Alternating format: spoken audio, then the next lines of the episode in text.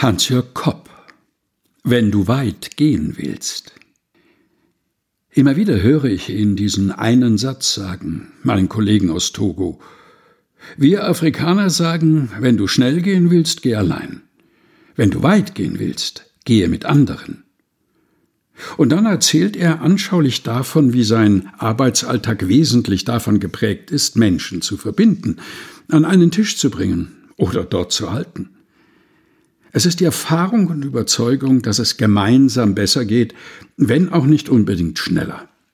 Perspektiven austauschen, sich gegenseitig ermutigen, füreinander da sein, Trost spenden, ein offenes Ohr schenken, gemeinsam beten, hoffen, schweigen, trauern, miteinander gehen.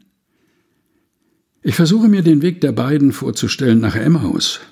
Er mag zeitweise breit, dann wieder schmal gewesen sein, Gemeinsam gehen bedeutet nicht nur nebeneinander zu gehen. Es tut gut, wenn ich hinter jemandem gehen kann. Manchmal übernehme ich wiederum gerne Verantwortung und gehe vorweg. Mich einschwingen und einlassen, darum geht es. Eine bewusste Entscheidung für ein Miteinander, die es immer wieder neu zu treffen gilt. So will ich Wege gehen, miteinander. Die Trauerwege und die Hoffnungswege mehr Weggemeinschaft wagen.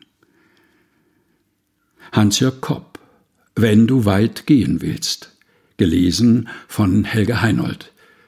Aus dem diesjährigen Fastenbuch Komm rüber, sieben Wochen ohne Alleingänge, erschienen in der Edition Chrismon.